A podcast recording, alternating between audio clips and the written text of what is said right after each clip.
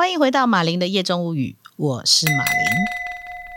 话说啊，很多年前我就开始在堪舆风水啦这方面的工作，中间我曾经发生过很多很多的小插曲，而且都非常有趣。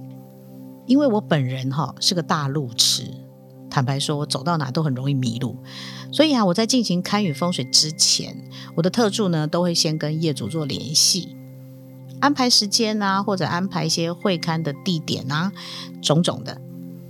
我记得啊，曾经有一次我到加拿大去看雨风水的时候，有一位业主，因为他买一间房子，于是告诉我说，他请我去帮他做看雨的工作。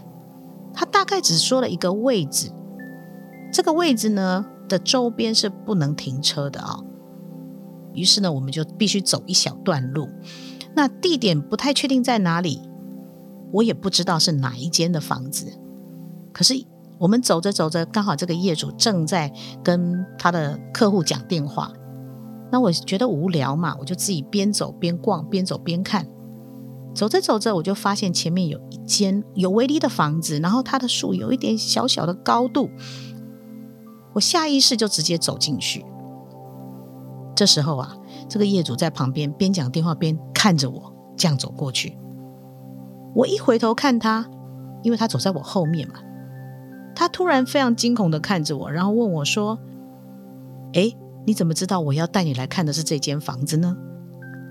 那我很直接的跟他说：“啊，因为是这样的，仙佛菩萨已经站在门口等我了哦，所以我很习惯的就会直接走进去。这也是我每次看雨的时候会遇到的一些小小插曲。”还有第二个小插曲，就是每次当我到一个空间或者是一个地方去做开语，他当地的仙佛菩萨会来到现场，那么你就会发现，几乎每一场都会下雨。还有一些，比如说像仙佛来的时候，你会打哈欠啊，这些种种的，这些都还蛮有趣。因为在今年疫情的关系，所以比较不太方便出国，所以今年。四月，我们做了一场特别的事情，就是我们举办了一场巡回北中南的堪舆四天三夜的一种气流风水堪舆的工作。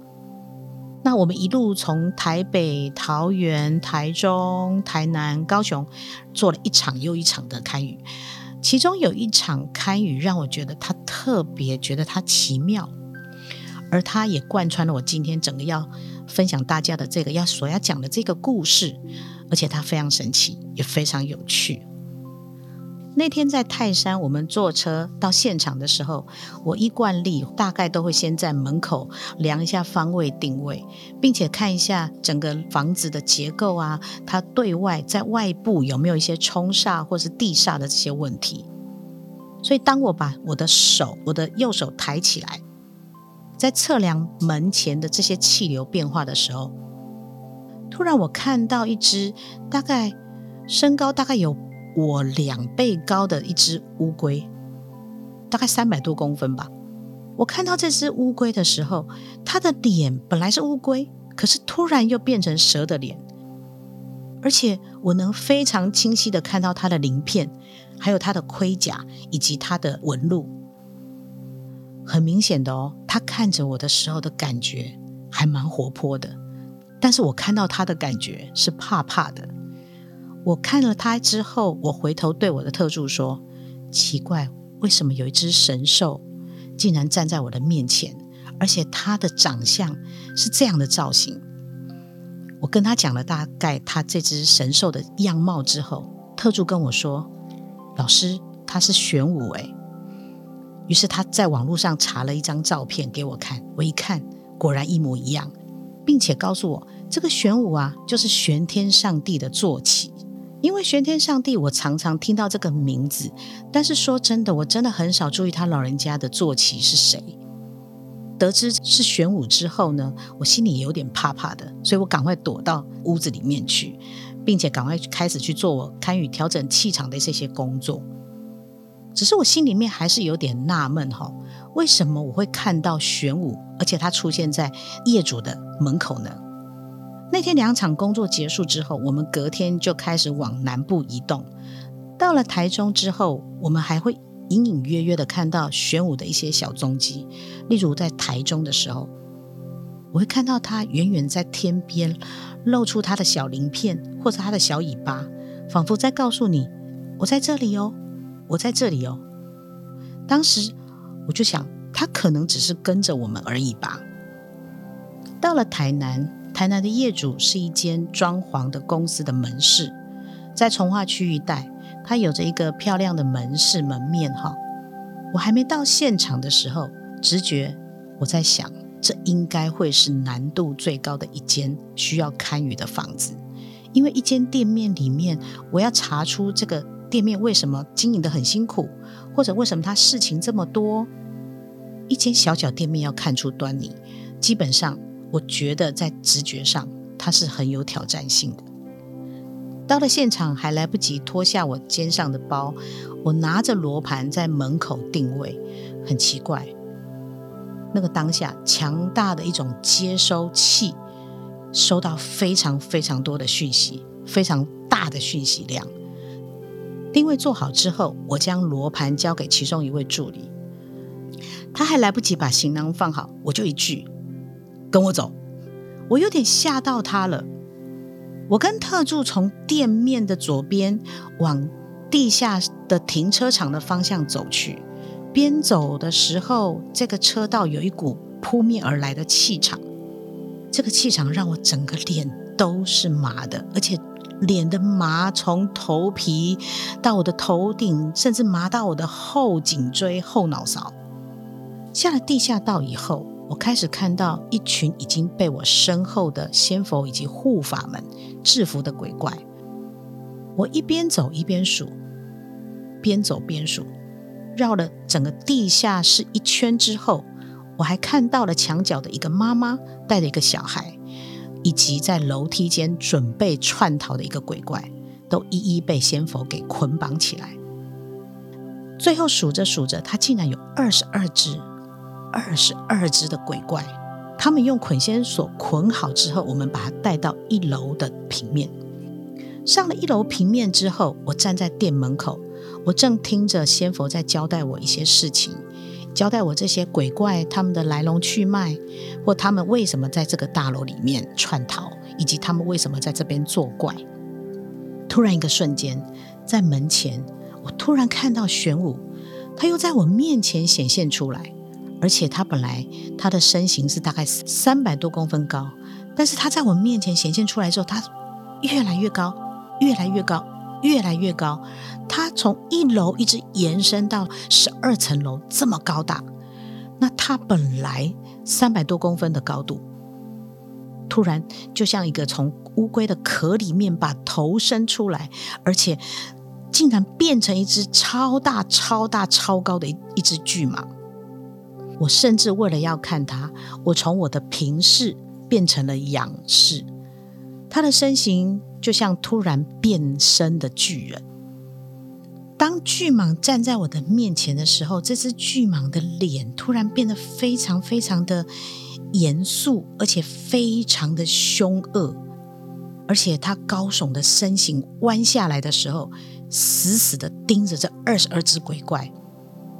而且巨蟒的旁边的那个脸的旁边，突然出现了四个大字：“就地正法。”我看到这四个大字的时候，我突然觉得有点恐惧，因为我看到这只巨蟒从一个小小的乌龟变成一个这么大的巨蟒，还像响尾蛇一样，准备进入一种战备状态、备战的这种状态之下，我的身体。就如同一道电流从我的头顶直接贯穿到我的脚底。当下其实我是有点担心的，我马上走进这个屋子里面，我赶快跟我的特助说：“麻烦你帮我找一下两个金色的铜板，我得马上把杯问看看，这个眼前究竟发生了什么事呢？”光就地正法这四个字。基本上跟我过去所学的有相违背之处。我不是不能触觉这个任何一种灵体，不是不行，而是我得背负这些业力或者是业障，所以我得先跟仙佛讨论一下现在目前的状态。所以进到屋子里面之后，我赶紧的拿了一张椅子过来坐下，并且拿着两个铜板开始问在现场能做主的仙佛在不在。他们给了我一些讯息之后呢，我又问仙佛，刚刚所说的就地正法是跟着我们一起来的玄武的意思呢，还是我们自己仙佛的意思？那么当场的仙佛跟我说是玄武的意思。哦，所以原来啊。我们从泰山一路到台南，一直看到玄武的出现，原来他还是有一个重要的事情要处理。我又问了仙佛护法们，尤其是其中的那位常常帮助我们处理很多事情的军师，请他赶紧帮我想办法解这个局。他稍微搜寻了一下，他让我去找附近的大庙，因为这附近有一位大神可以协助处理这个问题。否则啊，这个就地正法那可是我得扛的责任啊！特助马上用 Google 帮我搜寻了，找到附近离这边只有几公里的一一间庙宇。好巧不巧，竟然刚好是玄天上帝的庙。于是我们就快速的驱车前往，而且我们在路上开始飘起了阵阵的细雨。到了现场的时候。这个庙呢，因为它的地理位置比较奇特，我们根本找不到它的大门。尤其照着 Google 的指标，我们竟然找到了这个庙宇的后面。所以走进去一看，哦，有一幕让我们非常傻眼。我们竟然在庙的后方看到很大只而且非常巨大的一一个石雕像，它就是玄武的那个石雕。当下呢，我们看到他的时候，我就看看他，我上前去跟他打了声招呼，我就问他说：“是不是就是你带我们来到这里？”这个时候，他会变回那个可爱的神兽的模样。打完招呼之后，我们进入到正殿。说真的，以前我曾经进过很多的庙宇或寺庙，主殿里面哈，有时候它不是正神的时候，你进去总是会有一种毛毛怪怪、心里怪怪的感觉。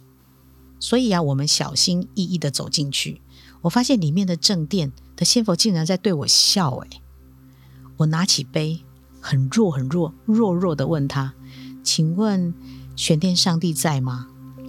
瞬间，最中间那位主神笑了，而且他开始发光，他并且给了我一个又大又重的圣杯。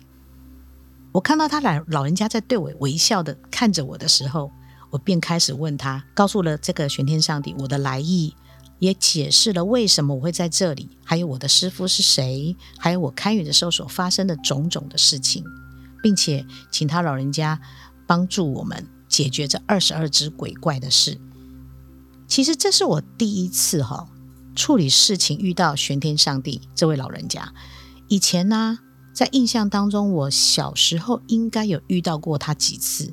再到庙里的时候，可能有看过他，可是第一次请老人家出面协助，我还真的是第一遭呢。在这趟堪舆当中，有幸能够遇到这位先锋，其实真的是我预期以外的事。大家听到这里，各位听众们，你们会不会觉得很有趣？你知道后来这二十二只鬼怪怎么处理吗？那当然是我交给这个玄天上帝来帮我搞定喽。其实啊，我在跟仙佛说话的时候，我常常会感觉到仙佛的那个慈悲心，还有他们常常会表现出那种幽默风趣的语气跟感觉。当我问他说：“那二十二只怎么处理呢？”他就回我：“当然交给我处理啦。”于是我就接下来继续问他：“仙佛啊。”我的朋友啊，远从台北来到贵宝地开业，其实他们蛮辛苦的。仙佛是不是可以高抬你的贵手，尽尽地主之谊，好好照顾他们一下嘞？这个时候，我就看见玄天上帝满脸笑容，桌子一拍，说：“好，交给我。”这些事情都处理完之后，就在我们要离开的时候，果不其然，外面又开始下起了大雨。而且超级大，超级的大暴雨。那阵子啊，我听说南台湾有很多的原本有很多的旱灾，然后业主也说，他们来到这边哈，将近半年多以上的时间，他们还真是第一次遇到这么倾盆大雨。于是我回头看一眼玄天上帝，我就跟他说：“我知道你很疼我，而且你想多留我半小时。可是啊，我们今天还有很多工作要处理，我们后会有期好吗？”这个雨就突然变小了许多。我们上了车，就往下一站出发。大家听到这里，是不是觉得这个故事挺有趣的呢？玄武真的好可爱哦！当他变身的时候，又是特别惊人的气势。不愧是玄天上帝的坐骑。那么这次呢，我们在看雨的过程，跟玄天上帝结下了这一份缘分，我觉得非常感恩。而且呢，偷偷告诉大家，在我两个多月以后，我到南港开雨，到三重开雨，我都一直不断的遇到玄天上帝，甚至还在这个业主的周边遇到玄天上帝一间非常大的庙。所以呢。我们在跟仙佛之间的缘分，有时候真的是非常神奇。那么也非常感恩有他们的存在，他们的协助帮助，让我们在每一场开运的时候，或者在帮助很多众生的时候，能够得到更大的力量。所以呢，在我们周边，其实我们所不知道的一些。不管是灵界也好，或者是在上天这个很多神佛在护卫着我们这个部分也好，我想我们每一个当下，我们每天，或者是我们在遇到什么样的问题的时候，我们都必须要正心正念，因为我们不知道的是，当我们的背后有这么大的一股力量在协助着我们，我们都心怀感恩。今天我们的故事就说到这里了，你还喜欢我们的故事吗？如果你喜欢，欢迎留言给我们哦。好，我们就这样子，下次再见喽，拜拜。